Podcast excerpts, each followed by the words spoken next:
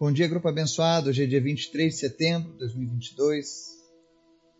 Nós vamos à terceira parte do nosso estudo, inspirado na batalha entre Davi e Golias. E hoje nós falaremos sobre a derrota do gigante da rejeição. Mas antes da gente começar o nosso estudo, peço que você esteja orando por nós, pela nossa viagem missionária, para que Deus faça milagres, vidas sejam salvas, pessoas sejam libertas, gigantes sejam vencidos, que nas nossas famílias o Senhor Jesus venha brilhar cada vez mais forte no coração de cada um. Amém? Vamos orar? Obrigado, Deus. Tu é sempre bom, Pai. Tu é maravilhoso. Nós entregamos as nossas vidas em tuas mãos e confiamos que tu tens o melhor para cada um de nós, Pai. Por isso, dirige os nossos dias.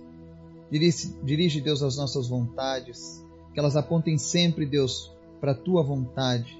E que o Senhor cumpra em nós, Pai todos os teus desejos, Pai. Obrigado pela tua bênção, pela tua graça. Obrigado por este grupo, por cada pessoa que nos ouve. Alcança cada um, Espírito Santo, e supre todas as suas necessidades, sejam elas quais forem. Que essa pessoa possa receber do Senhor nesse momento uma resposta que vem dos céus. Em nome de Jesus, se tem alguém clamando por cura, que essa pessoa seja curada agora em nome de Jesus, que toda enfermidade saia e não volte mais. Visita cada um de nós, Pai. Fala conosco. Toca-nos. Nós queremos mais de Ti, mais da Tua presença. E te pedimos, ó Deus, que nesse dia o Teu Espírito Santo venha falar conosco através dessa palavra. Nos ensina, Pai. Em nome de Jesus. Amém. Texto de hoje, Romanos 8, versos 15 e 16 diz assim: Porque não recebestes o espírito de escravidão para viverdes outra vez atemorizados, mas recebestes o espírito de adoção, baseados no qual clamamos Abba, Pai. O próprio Espírito testifica com o nosso espírito que somos filhos de Deus. Amém? Hoje nós falaremos sobre a derrota do gigante da rejeição. Davi era apenas um adolescente quando chegou no campo de batalha entre os israelitas e os filisteus.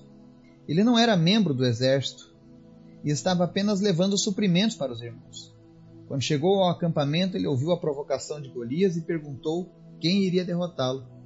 Porém, seu irmão não gostou do seu interesse. Observe o texto. Quando Eliabe, o irmão mais velho, ouviu Davi falando com os soldados, ficou muito irado com ele e perguntou: por que você veio até aqui?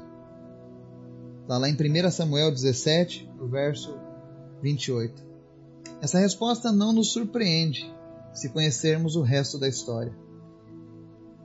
Em 1 Samuel 16, aprendemos que quando o profeta Samuel chegou à casa de Jessé para ungir um novo rei para Israel, Jessé enviou seu primogênito, Eliabe, para ser ungido, o maior, o mais velho e o mais forte dos irmãos. E certamente seria o novo rei.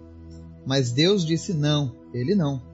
Naturalmente, Eliabe se sentiu desprezado, pois o sistema tradicional parecia estar invertido. Não foi ele o escolhido como rei, mas sim o seu irmão mais novo, o garoto que nem estava escalado.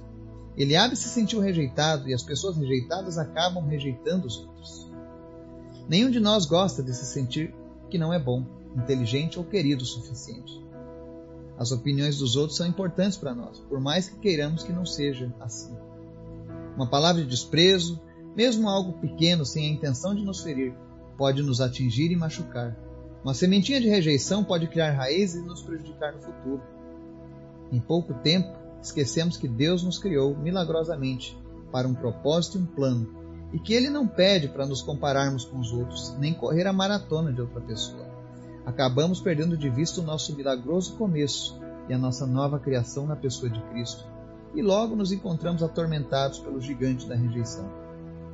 Vivenciar a vitória de Jesus sobre o gigante da rejeição se inicia quando você enxerga a si mesmo da maneira que seu Pai Celestial o vê, como seu filho querido e amado.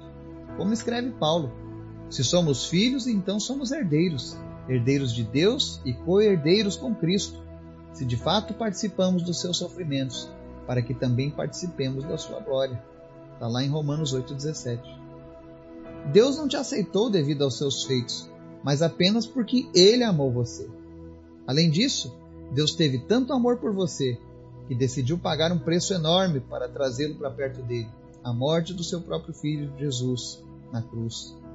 Imagine Jesus sussurrando em seu ouvido hoje mesmo: Eu realmente te amo, amo muito e já estou satisfeito com você. Pode parecer inacreditável pensar que o Deus do céu, o Criador do universo, te conhece pessoalmente. Muitos de nós ficamos meio malucos quando recebemos 30 curtidas numa postagem nas redes sociais. No entretanto, o Senhor da terra se preocupa com você e te buscou. Mesmo antes da sua concepção, Deus declarou e disse: Eu o escolho como sendo meu. Essa verdade deveria cultivar uma sensação de aceitação dentro de você, pois o seu valor não está naquilo que você conquistou, mas está ancorado para sempre no fato de que Jesus foi oferecido em sacrifício por cada um de nós. Você foi criado para ser aceito e acolhido pelo seu Pai Celestial e para ser amado sem justificativa, para viver sob a sua aceitação e não debaixo da aceitação dos outros. À medida que você perceber isso, o gigante da rejeição será derrotado na sua vida.